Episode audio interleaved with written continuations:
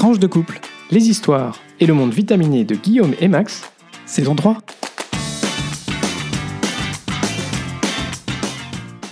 Bonjour, bonsoir, nous sommes Guillaume. et Max et on vous souhaite la bienvenue dans ce 16e épisode de la saison 3 de Tranche de couple, épisode qu'on a choisi d'intituler L'épisode délocalisé, parce que on l'enregistre, une fois n'est pas coutume, depuis Lyon. Comme d'habitude, on vous invite à vous abonner à ce podcast pour être notifié des nouveaux épisodes diffusés le lundi tous les 15 jours. On se retrouve entre-temps aussi sur notre page Facebook et sur notre compte Twitter, toujours tranche, le chiffre de couple comme le nom du podcast, ou par email sur tranchedecouple at gmail.com. Et on salue Domiti qui est notre voisine d'enregistrement aujourd'hui. Elle voudra pas parler, mais néanmoins, Elle est là. elle est là. Alors, euh, et puis on lui souhaite un bon anniversaire du coup. Ah oui, tiens, et bon anniversaire Max aussi et Domiti. Ah ouais, j'ai de la chance, je suis entouré par deux personnes qui fêtent leur anniversaire aujourd'hui. Chouette ça. Et enfin, pour clôturer cette introduction, un mot, un seul, comme d'habitude, vous le connaissez, Partagez. partagez sur vos réseaux sociaux, à vos proches, à toutes celles et tous ceux qui sont susceptibles d'être intéressés par ce podcast. Ça nous permettra de continuer à accroître la visibilité de tranche de couple et de garder la motivation pour cette petite tranche de vie tous les 15 jours. Absolument. Merci Max. On commence par la rubrique euh, Actu comme d'habitude. et Mais on se délocalise absolument pour cette première rubrique actu. On va retourner un peu vers euh, l'Église catholique allemande, dont on a déjà parlé euh, dans le passé, dans un précédent podcast sur encore l'ouverture de certaines églises, notamment au Benelux, en Autriche ou en Allemagne, sur les, les droits à l'écoute et des églises plutôt de terrain, notamment en ce qui concerne les personnes LGBT. Petite brève supplémentaire dans cette rubrique donc autour de la foi le pape François, dont on sait qu'il a des positions raisonnablement progressistes sur certains sujets de société. Il est notamment en faveur d'une union civile pour les personnes LGBT, et a lancé son fameux Qui suis-je pour juger? une personne gay lors de ces fameuses conférences de presse aériennes qu'il donne euh, en revenant de ses déplacements à l'étranger. Il a appelé il y a quelques semaines les parents constatant des orientations différentes chez leurs enfants. euh, à les accompagner et à ne pas cacher ou se cacher dans une attitude de condamnation. Ah, bah ça fait du bien ça. Absolument. À la fin du mois de janvier, d'ailleurs, plusieurs dizaines de catholiques allemands ont participé publiquement à un documentaire à la télévision publique intitulé Comme Dieu nous a créés et ont révélé leur appartenance à la communauté LGBT+.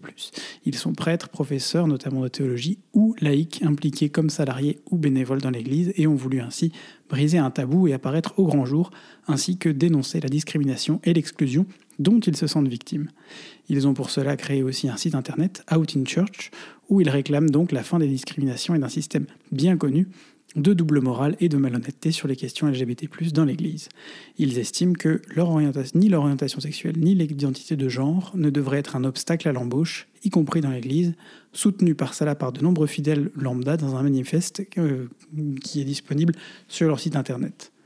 Ils ont par ailleurs reçu le soutien euh, actif de l'archevêque de Hambourg, qui relève qu'une église dont on se sent obligé de se cacher euh, à cause de son orientation sexuelle ne peut être dans l'esprit de Jésus. Alors évidemment, la question qui se pose pour l'ensemble de l'Église catholique n'est pas seulement celle du travail, mais plus largement, et on a déjà insisté là-dessus dans ce podcast, celle de la morale sexuelle et de l'hypocrisie qui y règne. On notera également que le cardinal Ulrich, archevêque de Luxembourg, a annoncé son plein soutien à l'initiative allemande Out in Church et a appelé à une modification de l'enseignement de l'Église sur l'homosexualité dans la lignée des changements apportés par le pape François. Ah, ça serait une bonne chose. Absolument. Euh, un article du site 4.ch euh, rappelle à toutes fins utiles que le cardinal Ulrich occupera par ailleurs un rôle clé dans le synode prévu à Rome à l'automne 2023 comme rapporteur général. Espérons que l'Esprit Saint descende sur lui et permette effectivement de faire enfin évoluer cette question au-delà des seuls particularismes nationaux que l'on connaît en Europe. Très bonne, très bonne, euh, très bonne chose. On espère qu'effectivement, ça sera le cas. Alors, pour la deuxième rubrique, euh, pour la deuxième, deuxième sujet de notre rubrique actu, je voulais re- revenir euh, à nouveau sur euh, bah, le sujet que vous connaissez, qui nous préoccupe depuis un peu plus d'un mois et deux jours maintenant, la guerre en Ukraine. Les campagnes de bombardement sur les villes ukrainiennes et en particulier Mariupol sont extrêmement choquantes et meurtrières. Toutes nos pensées vont au peuple ukrainien, à ceux qui défendent leur territoire euh, et leur liberté. Et c'est notamment une partie importante de la population euh, LGBTQ, qui s'est engagée volontairement pour défendre l'Ukraine, comprenant qu'il en allait de leur survie et de leur capacité d'être ceux qu'ils sont dans leur pays, car si l'Ukraine tombait ou devenait un territoire russe ou sous influence russe, naturellement, ce serait impossible pour ces personnes d'être eux-mêmes. Et nos pensées vont bien sûr aussi à tous les déplacés, les réfugiés et tous ceux qui, d'un petit ou d'un énorme geste, les accueillent, les soutiennent. Alors aujourd'hui, on voulait revenir sur la guerre de la communication. On vous en avait parlé dans notre premier épisode. Cette guerre fait l'objet d'une véritable guerre de l'information et de la communication. Et vue d'Europe, l'Ukraine est vraiment en train de la gagner. Alors cette nuance, vue d'Europe, est importante, car elle occulte une autre réalité dans d'autres régions du monde, où la Russie a lancé des campagnes de désinformation très fortes pour justifier ses actions et mobiliser les nationalismes.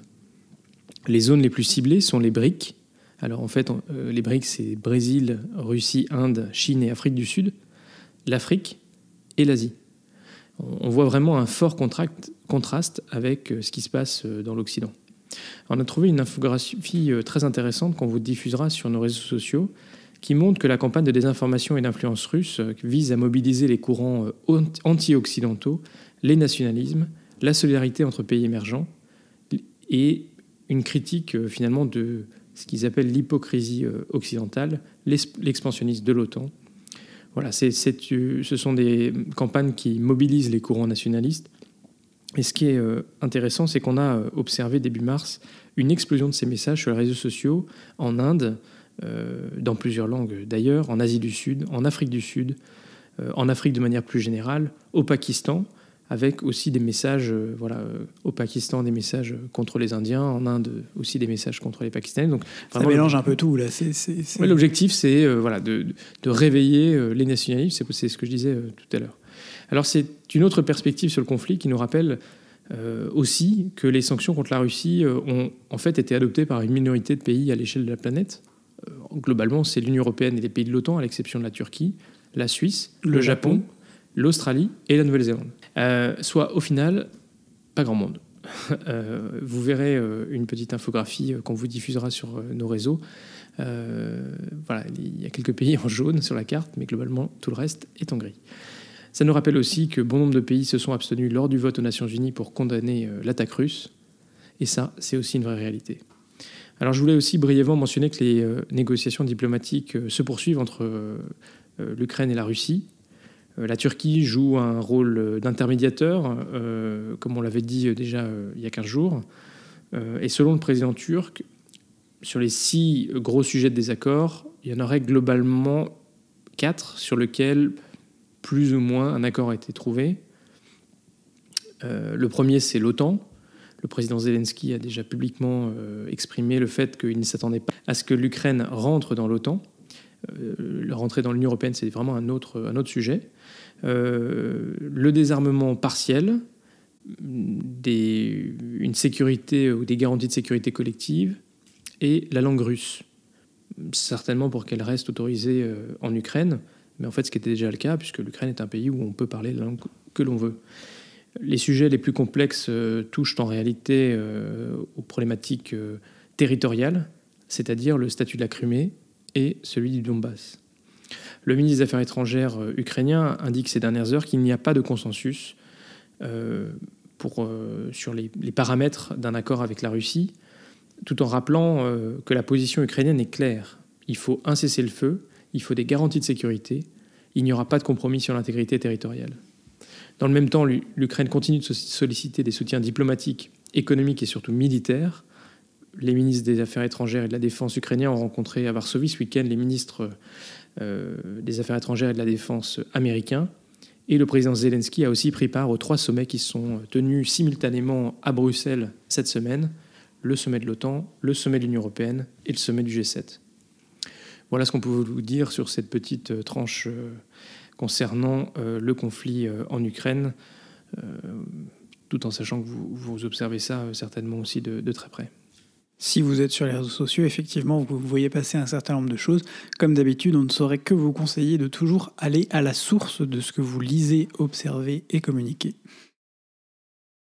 Voilà, alors on passe euh, à la rubrique euh, Belgitude, et une fois n'est pas coutume... C'est Max qui nous fait la rubrique Belgitude aujourd'hui. Tu vas nous parler, Max, du Schumann Show. Ou comment par l'humour et la dérision on fait connaître l'Union européenne.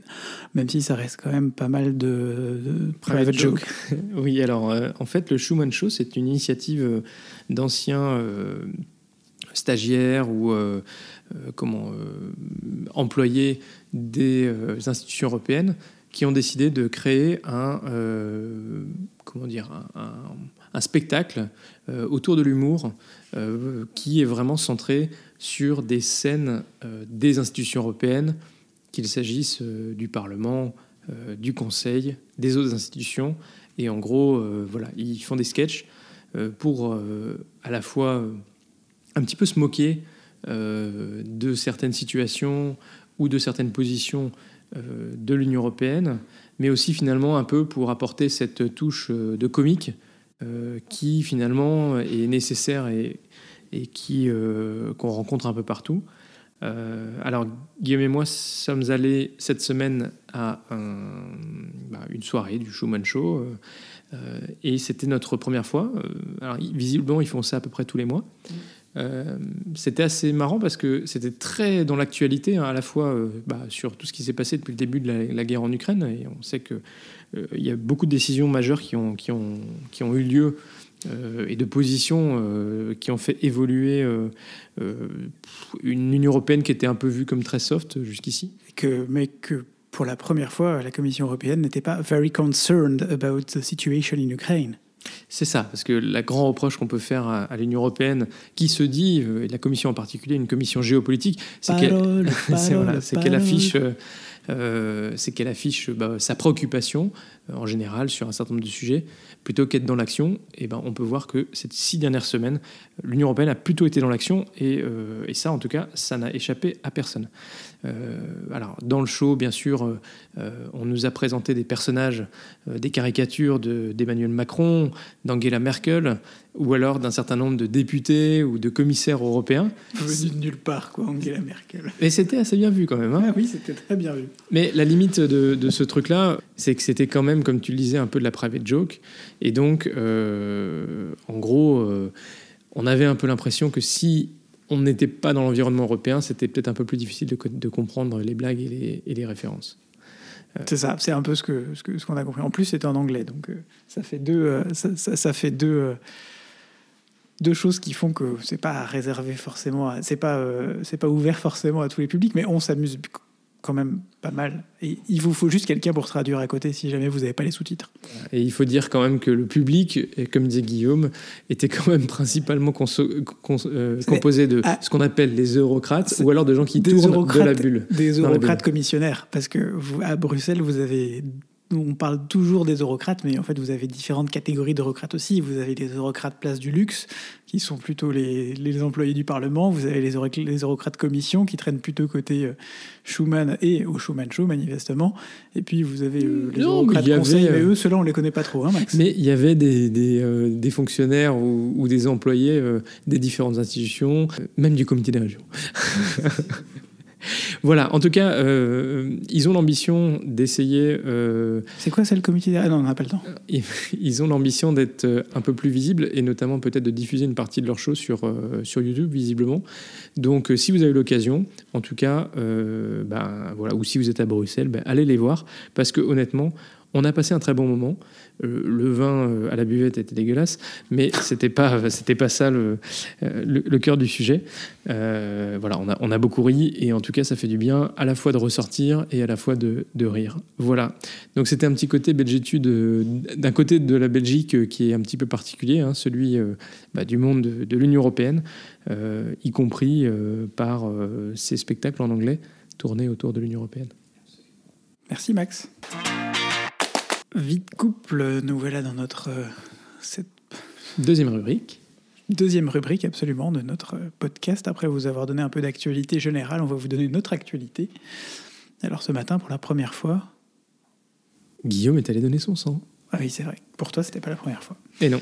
Bah oui. Mais c'était la première fois depuis euh, très longtemps, probablement autour de 2006, la dernière fois que j'ai donné mon sang, Mm. puisque comme vous le savez, euh, les règles euh, en France, euh, jusque, bah, jusqu'à il y a un mois ou quelque chose comme ça, Jusqu'à il y a 10 jours. jusqu'à il y a dix jours, faisait que les personnes ayant des relations avec des personnes de même sexe ne pouvaient pas donner leur sang. Euh, et donc, euh, par défaut, euh, voilà, on était privé de donner notre sang, alors même que Bah, On aurait pu le faire aussi. Il y en a qui, oui, ont continu- qui, ont- qui le font. Après, moi, je vais toujours l'ont que fait. par principe, par honnêteté, et par honnêteté intellectuelle, et par... ouais, je, je trouvais... J'avais pas envie d'y aller et de remplir une, une- de répondre à une question qui n'est... de donner une réponse à une question euh, qui n'était pas une réponse qui me correspondait. Et sur- un formulaire, même si c'est juste une réponse, même si euh, je sais qu'à côté de ça... euh, Tu on as fait pas de partie des risque. publics, euh, des publics à risque pour plein de raisons, mais euh, et, et voilà. Mais, Mais c'était une très chouette expérience. C'était aussi de pouvoir, euh, comment, un peu être en phase. Enfin, dire, depuis des années, le sujet des, du manque de, de, de- de sang dans les réserves est, est un vrai sujet. Il revient en- régulièrement, on en- voit passer les infos et on se dit bah ouais mais En même temps, le Oui, gouvernement n'avait pas, euh, le gouvernement et le Parlement n'avaient pas légiféré pour permettre, euh, pour nous permettre de le faire. En Mm. tout cas, on était effectivement très très content de pouvoir euh, le faire. Alors donc, sachez que vous aussi, vous pouvez y aller. Le mieux, c'est quand même de prendre rendez-vous. Ce matin, on s'est pointé un samedi matin euh, dans un centre de don de sang. Bah forcément, euh, il y avait plus de rendez-vous euh, disponibles. C'est parce qu'il y avait déjà pas mal de monde. Donc, on a passé un peu plus de temps. Mais euh, vous pouvez donner les votre gens sang. qui sont arrivés en même temps que nous avec un rendez-vous sont repartis aussi en même temps que nous, donc finalement on n'a pas, pas passé plus de temps que Mais globalement, si tout se passe bien, en une demi-heure, trois quarts d'heure, vous pouvez donner votre sang. Le, don lui-même, euh, ça prend à peu près 10 minutes, mais il faut euh, remplir le questionnaire, passer devant le médecin, euh, donner votre sang, et puis après, il y a la petite collation pour éviter de tomber dans les pommes. Il paraît que c'est mieux. Euh, voilà, et donc euh, bah, il y a des centres de don de sang un peu partout en France. Mm.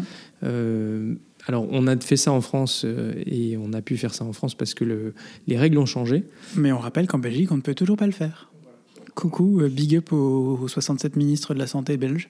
Si jamais il y en a un de vous qui nous entend, Donc, on espère que un de ces jours, on pourra. on aurait pu le dire au ministre wallon qui était dans le train avec nous. Ouais, Ouais. parce que hier en descendant à Lyon, on avait un ministre, le ministre des Finances wallon qui était euh, dans le même wagon. Eh oui, Je suis sûr qu'il est allé à Disney. Je l'ai pas vérifié, mais je suis sûr qu'il est descendu à Marne-la-Vallée. mais il voyageait en seconde. hein. Oui, bon.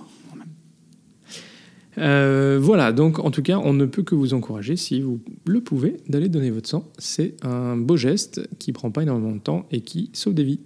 Tout à fait, absolument. Et c'était chouette de le faire. Bah, en plus, en après, vous avez une collation. Max, il a eu euh, de la charcuterie, il était content. Voilà, c'est totalement random. Merci Guillaume. Euh, voilà, voilà. Alors, euh, bah, on peut quand même saluer le soleil.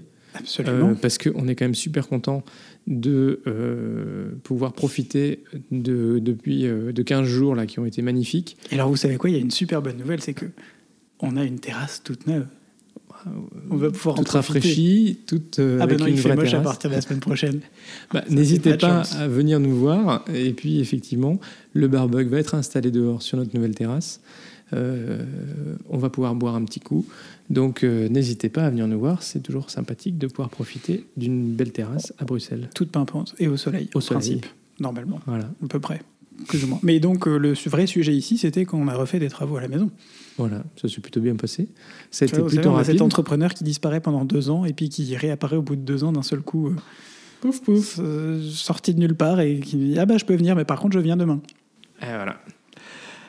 Donc prend le bas de commun pour aller acheter euh, les dalles qu'il faut euh, pour la terrasse, on les trouve nulle part, les Ne poteaux, parle pas des euh, dalles. machin, euh, Max qui a perdu la moitié de son dos euh, Bah oui. à cause de ces dalles.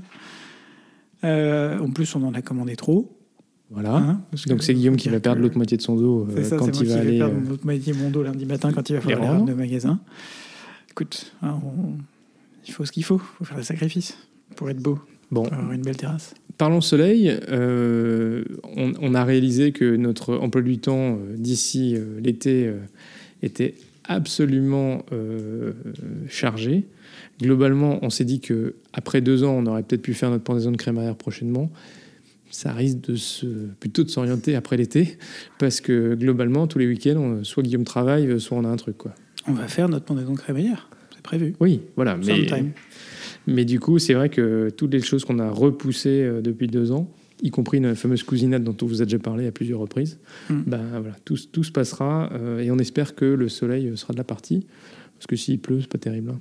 Qu'est-ce que t'en penses de Mitty Ouais, Oui. Elle, elle est d'accord. bon, elle est en train de manger un caramel. C'était pas celui de sa maman, ça? Euh, voilà, qu'est-ce qu'on qu'est-ce qu'on peut vous raconter d'autre? Euh, Beaucoup de boulot. Je parlerai bien de la folie des semaines, mais bon, ça, vous en avez déjà entendu parler, on va pas vous saouler encore avec ça. Non, Euh, non, bah globalement, euh, globalement voilà. C'est tout, pour le moment. On passe à la rubrique geek?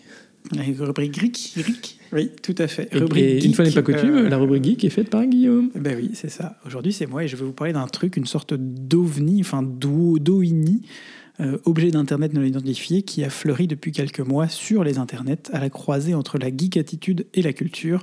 Il est donc absolument parfait pour cette chronique.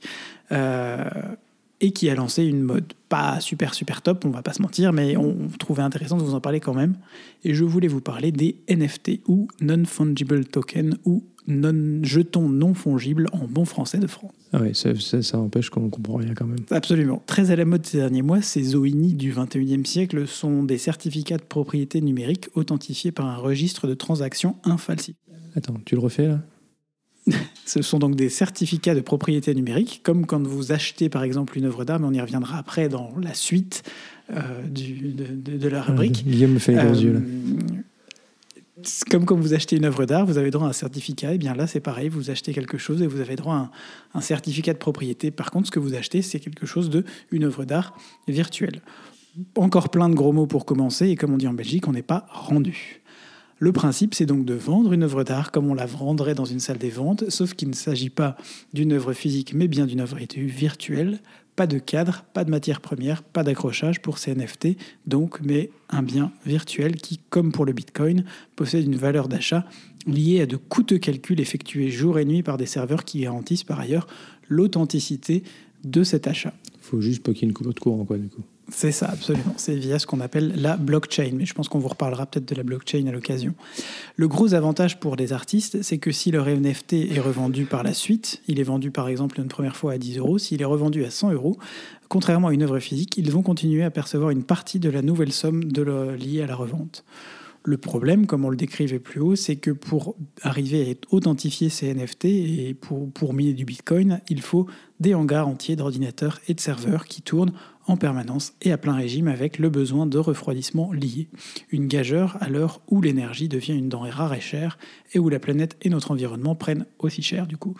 Un organisme de surveillance euh, a estimé que la consommation énergétique liée au NFT est équivalente à celle des Pays-Bas et l'empreinte carbone est équivalente à celle de Singapour. pour Ah vous oui, une idée quand même. quand même. Une seule bonne nouvelle, comme souvent avec les effets de mode, l'intérêt pour ces NFT diminue assez rapidement et risque de, se retour- de retourner assez vite dans l'obscurité des blockchains d'où ils viennent. Le Financial Times, dans un article d'il y a deux semaines, relève que les recherches Internet liées aux NFT après un pic à l'automne 2021 diminuent à un rythme soutenu, ce qui n'est pas le cas pour d'autres créatures du monde virtuel telles que le Bitcoin, la blockchain, qui eux restent stables et donc plutôt recherchés. Reste à savoir si, comme certains analystes le prédisent, la Russie pourrait lancer des NFT pour limiter la casse sur son économie suite aux sanctions des pays occidentaux liées à la guerre en Ukraine. Mais là encore, c'est plutôt le Bitcoin qui semble intéresser Vladimir et les oligarques qui ont un temps envisagé de demander le paiement des matières premières énergétiques en Bitcoin avant finalement de le demander en rouble. Mais c'est une autre histoire sur laquelle on reviendra peut-être dans un prochain podcast. Ouais, ça va pas être simple, mais bon, effectivement, si tu les payes en euros ou en dollars et que, en gros, euh, ils sont sous sanction et qu'ils peuvent pas les utiliser, ça sert pas à grand chose. Quoi. Oui, c'est ballot. Voilà, c'est déjà la fin de ce 16e 16e épisode. On sait pas ce que Domiti en a pensé. Un petit mot euh, pour la, pour la radio?